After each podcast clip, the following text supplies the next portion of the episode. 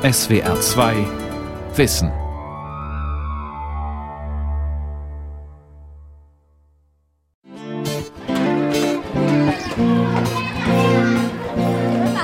Als wir das erste Mal hier waren, gab es hier keinen Strom, gab es hier kein Wasser und Menschen umliegend hatten kein fließend Wasser gesehen. Unsere Kinder haben das das erste Mal gesehen.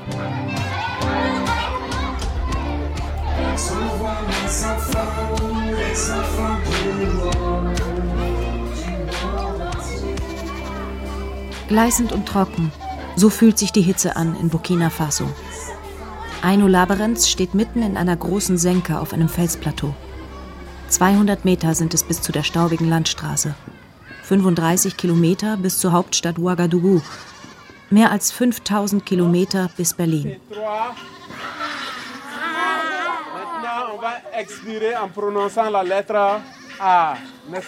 Von der anderen Seite der Senke sind Kinder zu hören. Musikunterricht vor einem der roten Lehmziegelbauten, die hier in den letzten Jahren errichtet worden sind.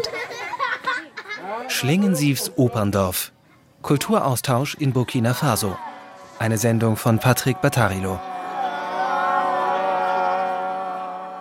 Den Grundstein für das Operndorf hat der deutsche Filmregisseur und Aktionskünstler Christoph Schlingensief gelegt. 2010 war das. In der Steppe Westafrikas wollte er einen Ort interkultureller Begegnung schaffen, wo Menschen unterschiedlicher Herkunft künstlerisch arbeiten und sich austauschen können. Ein globales Kunstprojekt, in dem sich afrikanische und deutsche Künstler wechselseitig inspirieren. Kein Kunstkolonialismus wie in dem Film Fitzcarraldo, in dem Klaus Kinski mit einem Grammophon in den südamerikanischen Dschungel zieht, um den Wilden die Oper zu bringen. Und dieses Opernhaus steht nun mal in Deutschland ja für, oder vielleicht auf der Welt für so einen Überbegriff. Da denkt man, da ist es dann wirklich, dass die Hochkultur, das ist dann wirklich der Wahnsinn. Es hat sogar einen höheren Anziehungspunkt, finde ich, einen höheren Glanz als Theater. Und der Film, der ist ja was ganz anderes wieder, nicht? Ich finde, dass dieser Begriff aber gut ist und dass die Leute darauf eingestiegen sind, war nur, weil sie wussten, ich war in Bayreuth und sonst wo. Sonst hätte ich sie ja nicht gekriegt. Und dass sie dann denken, ja, jetzt ist er Kinski. Christoph Schlingensief hat in Bayreuth den Parsifal inszeniert. Das Operndorf stellte er sich als ein Kunstprojekt vor, das wie die Oper vom Theater über die Musik und den Tanz viele Künste zusammenfassen, das Gefühle wecken und die Gesellschaft verändern sollte. Darüber hinaus war die Rede vom Operndorf aber vor allem eins: ein genialer Bluff. Opera! Opera! Wenn es aber hilft, dass jemand denkt, okay, Opernhaus Kinski, das Irrwitz, dann kommt er hin. Das ist ein Operndorf mit einer Ziege, mit einem Brunnen und mit Kindern, die schreien, einem Sportfeld und einem Acker. Das ist ja noch besser. Vielleicht ist das sogar das Beste.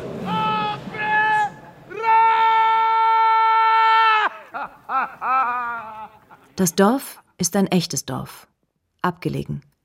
Von Ouagadougou, der Hauptstadt des Landes, sind es zwar nur 35 Kilometer bis zum Operndorf, doch die Straßen sind schlecht. Im Auto braucht man für die Strecke mehr als eine Stunde. Also da gab es, wir haben uns natürlich auch Orte in, in Ouaga angeguckt, aber für Christoph Schlingensief war es sehr wichtig und sehr schnell ein Punkt, dass er gesagt hat, ähm, er möchte nicht äh, konkurrieren auch zu, zu Theatermachern, Filmemachern oder sowas in Ouagadougou. Auf seiner Suche nach einem geeigneten Ort für das Operndorf hatte sich Christoph Schlingensief an die Goethe-Institute verschiedener afrikanischer Länder gewandt. Krebskrank, ständig erschöpft, aber ungebrochen charismatisch und begeistert von seiner Idee. Peter Steppan, damals Direktor des Goethe-Instituts in Burkina Faso, ließ sich wie viele andere von Schlingensiefs Begeisterung anstecken. Nach einigen Anläufen standen die beiden schließlich an dem Ort, wo sich heute das Operndorf befindet. Ein Felsplateau, mitten in der westafrikanischen Steppe. Aino Laberenz, der Ort ist wie eine Spirale aufgebaut, äh, gedacht wie eine Schnecke, also ein Schneckenhaus. Der Mittelpunkt ist, war immer der Gedanke, dass dort das Atrium, ob das jetzt ein Theater oder Marktplatz, hat das Christoph sogar mal genannt, äh, entsteht. Also eine Bühne, wo jeder die Möglichkeit hat, sich frei zu äußern. Ob das einfach nur, weil er was sagen will oder in Form von Kunst. Genau, und hier stehen wir gerade. Das ist, äh, das ist mittendrin. Schon bald nach der Grundsteinlegung 2010 starb Christoph Schlingensief. Seither leitet seine Witwe, die Kostümbildnerin Aino Laberenz, das Operndorf. Die Schnecke ist seine architektonische Grundform und seine Leitmetapher. Das Operndorf soll das Gegenteil von postkolonialer Arroganz sein. Es entsteht langsam, soll sozusagen im Schneckentempo mit dem Ort und der Umgebung verwachsen. Und ähm, die Schule, das war so das Erste, was gebaut worden ist. Das ist jetzt von mir aus äh, rechts. Das ist jetzt der dritte Schulregel fertig. Dann kommt kommt so bestimmte eine kleine Bibliothek, die wir jetzt das letzte Jahr vor allen Dingen aufgebaut haben, Kantine, Lehrerwohnung, Wohnung der Künstler ähm, oder Leute, die hier sind, sich aufhalten. Seit 2011 sind eine Schule und eine Klinik entstanden, die äußeren Windungen der Schnecke. Ein neuer dritter Schulbau wird gerade errichtet. It's not any kid's choice to lose their parents early. Your parents give you life to then leave you alone so young in this unmerciful world. Wer an den Wohnungen für die Lehrer vorbei eine Anhöhe hinaufsteigt, der gelangt zu einer Art natürlichem Plateau, von dem aus man auf die Ebene rund um das Operndorf blickt. Es dominiert das Rot des Staubs. Hier und da ein wuchtiger Baobabbaum. Dazwischen ausgetrocknete Felder und dornige Sträucher, an denen selbstvergessen Ziegen knabbern. Ein, zwei Kilometer entfernt gruppieren sich eine Handvoll versprengter Hütten mit Strohdächern. Dort leben Viehhirten. Um die Mittagszeit sieht man manchmal Frauen mit Macheten auf den Feldern oder beim Holzhacken oder einen Jungen, der auf dem Fahrrad ins nächste Dorf fährt. Das Operndorf ist in diese Landschaft hineingewachsen und kulturell zu ihrem Mittelpunkt geworden. Seit 2012 finden hier Theater- und Tanzvorführungen statt. Traditionelle Geschichtenerzähler treten auf. Man kann Konzerte besuchen oder bei Filmabenden afrikanische Kinofilme sehen. Auch zeitgenössische Kunst ist im Operndorf präsent. Man findet sie sogar hier oben auf der Anhöhe. An sich war das so, dass wir ankamen und uns selber erstmal zurechtfinden mussten und uns dann in der Gruppe überlegt hatten, was können wir selber machen, wie können wir auch vor Ort vielleicht einen, einen Ausstellungskontext haben und haben angefangen, auf einem Berg einen Ausstellungsraum zu bauen. Der deutsche Künstler Magnus Krüger war im Rahmen einer Künstlerresidenz im Operndorf im Herbst und Winter 2018. Den filigranen Holzpavillon auf der Anhöhe hat er damals gemeinsam mit anderen deutschen Künstlern errichtet. Also es ist ein bisschen in der Anlehnung von Operndorf und dieser Schneckenform, die Schlingensief sich gedacht hat. Und es sind halt verschiedene Holzbalken, die im, im Boden verankert sind, die wir dann noch in mühevoller äh, Kleinstarbeit mit Spitzhacken da in den Boden hauen mussten. Wir haben einen kleinen äh, Steinplateau gebaut, wo wir die Steine über den Berg hochgetragen haben, damit wir eine Bühne hatten mit der Hilfe von ein paar Bauarbeitern vor Ort, mit denen wir dann auch in Kontakt getreten sind, die super nett waren, mit denen wir dann noch Fußball gespielt haben, abends noch länger da saßen und gegessen haben, mal ein Bier getrunken, genau, und viel gelacht und getanzt vor allem auch.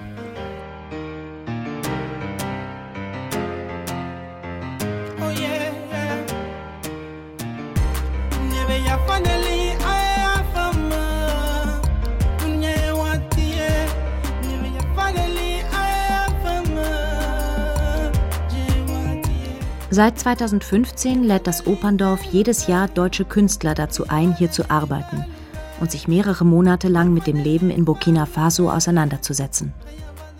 Die Idee dahinter beschrieb Christoph Schlingensief auf seine typische, provozierende Art so. Afrika offiziell zu beklauen und dazu den eigenen Körper als Informationsträger mitzunehmen und einzusetzen.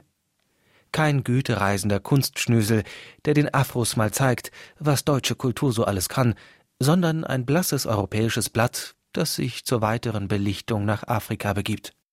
2018 wohnten sieben Studierende der Berliner Universität der Künste im Operndorf. Schülerinnen und Schüler des Berliner Künstlers und Dozenten Thomas Zipp. Zu der Gruppe gehörte auch Greta Wildhage. In meinem Studium, also im Atelier in Berlin in der UDK, ähm, male ich hauptsächlich. Und seit meiner Zeit in Burkina Faso ähm, fotografiere ich auch. Das ist eigentlich neu. Und ähm, genau, ich habe vor Ort viel fotografiert, analog fotografiert und ähm, Genau, und vor Ort in Burkina Faso habe ich ähm, aber auch angefangen mit so Objekten, die ich dort gefunden habe, ähm, zu arbeiten. Also auch neu. Also ich habe dort vor Ort eigentlich so ganz neu angefangen zu arbeiten. Zu den Objekten, mit denen Greta Wildhage im Operndorf gearbeitet hat, gehören auch Kürbisschalen, aus denen in Burkina Faso das traditionelle Hirsebier getrunken wird, das sogenannte Dolo. Und das wird serviert in, in so Schalen und das sind äh, Kürbisse, so ein Kürbisgewächs. Die werden ausgehöhlt, halbiert und getrocknet und daraus wird dann getrunken. Genau. Und die waren irgendwie so allgegenwärtig, überall. Und dann bin ich eigentlich relativ schnell dann darauf gekommen, mit denen zu arbeiten. Habe dann angefangen, auf denen zu zeichnen, mit verschiedenen Werkzeugen drauf zu arbeiten, die einzuritzen und zu färben. Und genau, habe dann irgendwie verschiedene Motive, die mir dort vor Ort begegnet sind. Ähm, teilweise sind die aber dann auch ganz komplett ähm, abstrakt gehalten, also so eine große Bandbreite und habe dann da wirklich drei Monate lang auf diesen Schalen gearbeitet. Am Ende ihrer Residenz haben die Berliner Künstler mit ihren in Burkina Faso entstandenen Werken eine Ausstellung in dem Pavillon auf der Anhöhe organisiert.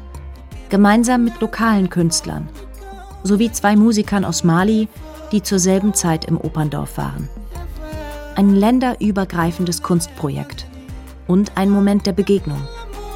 Denn natürlich sind auch ganz normale Menschen aus der Umgebung gekommen, haben mitgefeiert, Hirsebier getrunken, sich die Ausstellung angeschaut und der Musik gelauscht, die die zwei Musiker aus Mali komponiert hatten.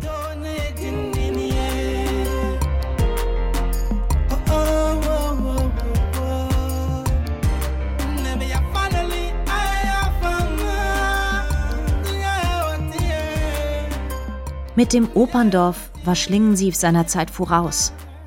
Er hat die Bedeutung zeitgenössischer afrikanischer Kunst und Kultur früher erkannt als andere. Seit einiger Zeit sind afrikanische Künstler auf dem internationalen Kunstmarkt äußerst gefragt. Die Berlin Biennale, eine wichtige Ausstellung für zeitgenössische Kunst, wurde 2018 von einer Afrikanerin kuratiert. Überhaupt häufen sich Ausstellungen mit afrikanischen Künstlern in Deutschland – ob es um Tanztheater geht, um afrikanische Clubmusiker und DJs oder um zeitgenössische Kunst. It's based on reliefs that were made to commemorate David Livingstone. Die Fotoserie, die ich ausstelle, basiert auf Reliefs, die den Afrikaforscher David Livingstone ehren sollen. Ich habe versucht, die Botschaft dieser Reliefs zu hinterfragen, auf kreative Art. An einem kalten Stuttgarter Frühlingsmorgen hängt Kusanai Chiurai aus Simbabwe ein billardtischgroßes Bild an eine Wand der IFA-Galerie, des Instituts für Auslandsbeziehungen. Der afrikanische Fotograf ist vom IFA nach Deutschland eingeladen worden. Das Institut wurde nach dem Ersten Weltkrieg gegründet, um zur Völkerverständigung beizutragen. Mittlerweile betreibt das IFA Netzwerkarbeit für zeitgenössische Kunst mit verschiedenen afrikanischen Ländern. Ausstellungen berühmter deutscher Künstler, wie etwa von Gerhard Richter oder Wolfgang Tillmanns, hat das IFA ins Ausland geschickt. 2018 in Kinshasa, Hauptstadt der Demokratischen Republik Kongo, waren Tillmanns Fotografien zum ersten Mal überhaupt in Afrika zu sehen. Außerdem unterhält das IFA Galerien, eine in Berlin und eine in Stuttgart.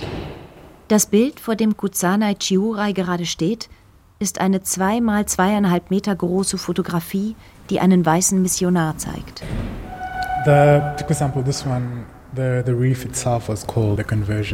Das Originalrelief hat den Titel Die Bekehrung. Es zeigt, wie das Christentum genutzt wurde, um die Kolonialisierung voranzutreiben. So in that particular relief, it was a ministry or it was a missionary. Im Original sieht man einen Missionar, der einen König missioniert.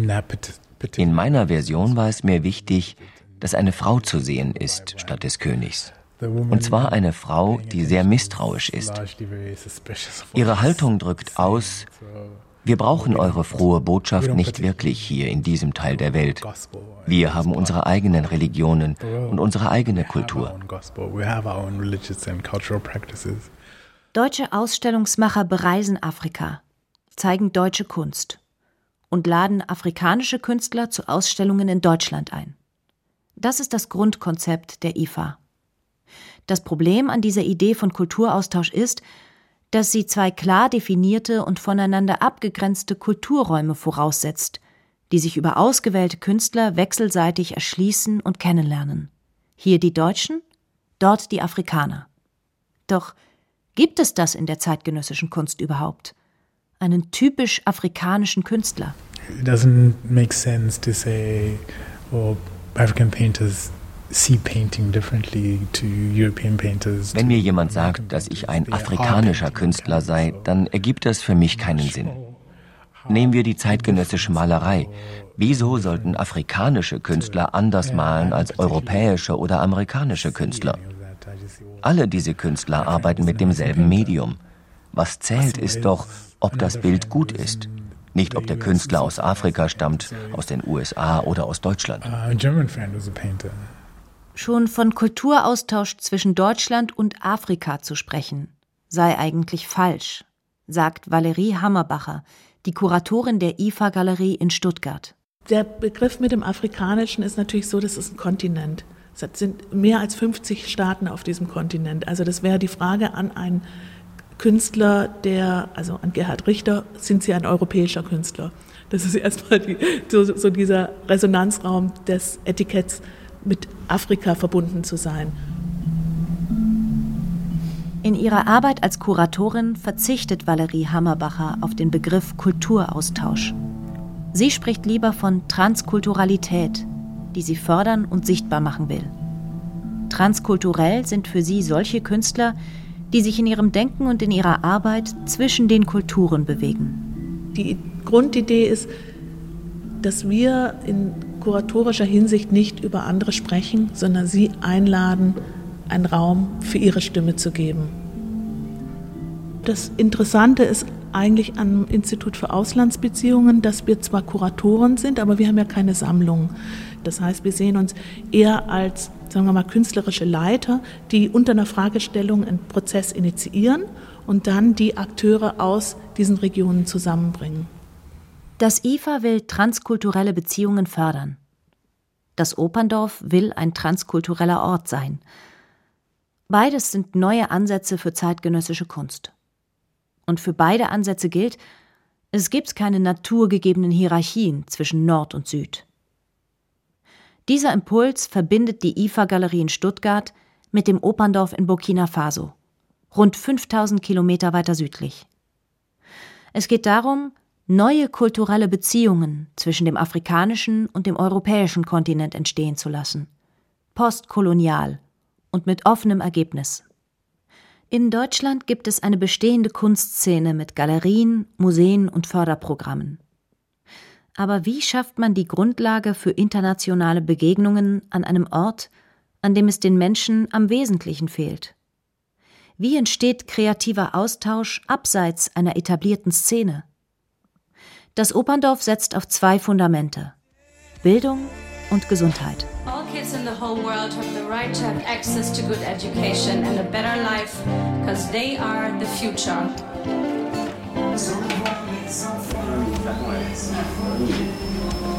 Je m'appelle Ouedraogo euh, Issa.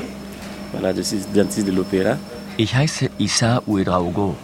Ich bin der Zahnarzt des Operndorfs. Manche Dinge sind überall gleich.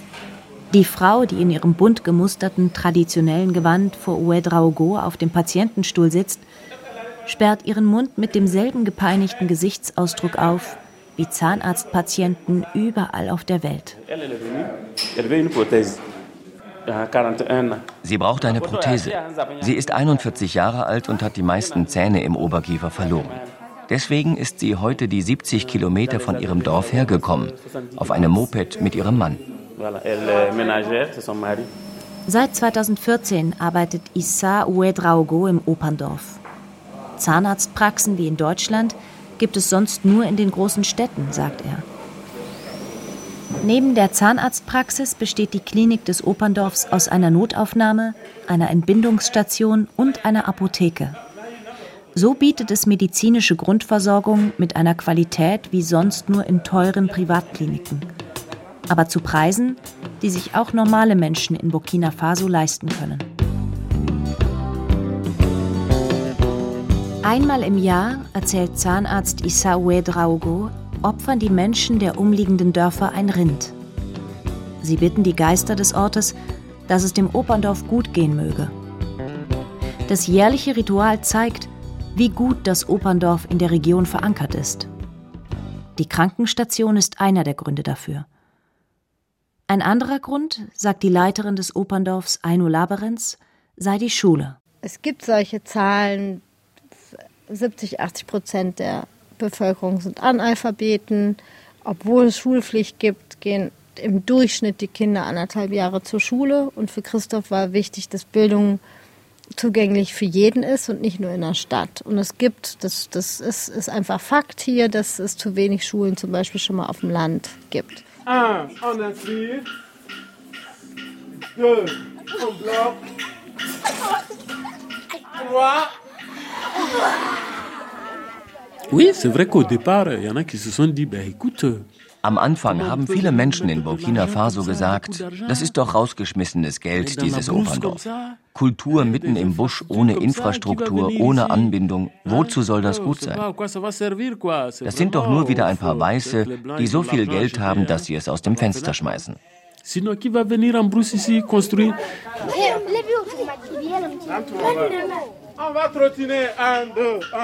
Abdoulaye Ouedraogo ist der Direktor der Schule des Operndorfs und leitet den Theaterunterricht. Gerade macht er mit etwa 30 Schülerinnen und Schülern Aufwärmübungen, draußen im Schatten zwischen der Kantine und den Künstlerwohnungen. Nicht weit entfernt schauen zwei Ziegen gelangweilt zu. Als sich in der Regenzeit die Senke in der Mitte des Operndorfs einmal mit sehr viel Wasser gefüllt hat, hat wohl auch schon mal ein Krokodil das Operndorf besucht. Das klingt wie ein Märchen. Und genau darum geht es in der heutigen Unterrichtsstunde. Die Kinder sollen traditionelles afrikanisches Erzählen lernen. Parce qu'avant c'était systématique. Automatiquement tous les soirs, le vieux du village, le plus sage, il rassemblait les enfants et il faisait ses contes. Früher war es in den Dörfern hier normal, dass abends, wenn der Mond schien, der Dorfälteste die Kinder zusammenrief und ihnen Geschichten erzählte. Spannende Geschichten. Geschichten, die erziehen sollten, die unsere Kultur weitergeben. Heute starren die meisten Kinder abends leider auf einen Fernsehbildschirm oder auf ihr Smartphone. Und die Erwachsenen haben immer weniger Zeit. Voilà. Qui continue l'histoire Oui, Farel. Je revenais tard à la maison. Il sortait et revenait tard à la maison. Reprends. Il sortait et revenait tard à la maison. Uh -huh. Autre phrase. Tout le monde, oui. Il dormait dehors. Il dormait dehors. Insgesamt besuchen die Schule etwa 250 Kinder. Pro Klasse 30 bis 50 Mädchen und Jungen. Das klingt nach viel. Doch in anderen Schulen in Burkina Faso sitzen sonst über 100 Kinder in einer Klasse.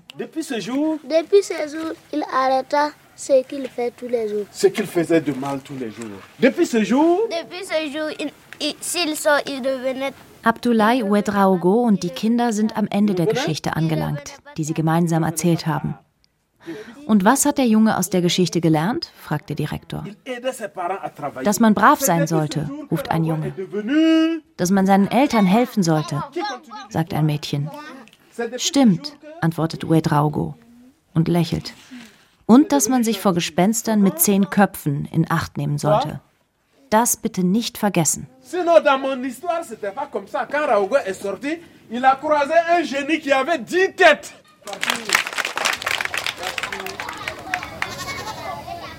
Das Operndorf hat eine Schule, die Kindern die Möglichkeit bietet, Künstler zu werden. Es gibt eine Klinik, die Menschen aus über 100 Kilometern Entfernung mit dem Moped anreisen lässt. Immer wieder finden Konzerte statt, Theateraufführungen, sogar ein Kinderfilmfestival. Das Operndorf ist kulturell aktiv.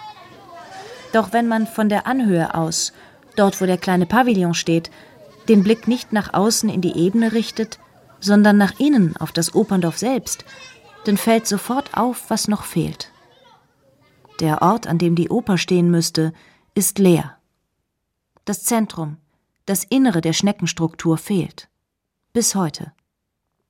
Wenn man die Metapher von der Oper, vom Festspielhaus also wörtlich nimmt, ist das Projekt gescheitert. Es gibt keine Oper. Und es wird auch keine geben, sagt Eino Laberenz. Für den Bau eines echten Festspielhauses fehlt das Geld. Und es fehlt das Publikum. Die Anfahrt aus der Hauptstadt ist einfach zu weit. Man kann es aber auch anders sehen. Wenn man den Kulturbegriff zugrunde legt, den Christoph Schlingensief selbst formuliert hat. Die Idee einer schneckenhausartig langsam sich vollziehenden Entwicklung. Laberenz vergleicht sie mit dem burkinischen Händedruck. Es ist hier so, dass die Hand nicht sofort wieder losgelassen wird, sondern sehr lange erstmal, um, um zu bemerken, wer das Gegenüber ist. Und dieses ist man in, in, in, also Deutschland oder wie auch immer, dieses schnell wieder weg, hallo, es ist also eine kurze Geste und nicht so dieser Moment, war für Christoph so ein bisschen die Übertragung, dass er noch irgendwie gedacht, ja, wenn man sofort das äh, Opernhaus äh, stellen, kann man ja sofort auch wieder gehen. Und dass der Ort sich aber erstmal auflädt, dass man erstmal mit den Menschen auch irgendwie zusammen was schafft und am Schluss dann, dann, dann kann es vielleicht irgendwie alleine dann auch weiterlaufen, aber dass man erstmal auch eine Weile miteinander, ähm, miteinander was entstehen lässt. Dem anderen die Hand geben, sie lange halten, Vielleicht ist das genau das passende Bild für einen gelingenden Kulturaustausch zwischen Deutschland und Afrika. Hier im Operndorf will man sich Zeit nehmen, Dinge entstehen zu lassen. Der Pavillon auf der Anhöhe etwa wird inzwischen auch als Unterrichtsraum genutzt. Und für Workshops, zum Beispiel zu traditionellem Erzählen, mit jungen Erzählern aus der Region. Die wiederum sollen eines Tages die Kinder der Schule unterrichten. So entsteht das Operndorf Schicht für Schicht, Schneckenwindung um Schneckenwindung.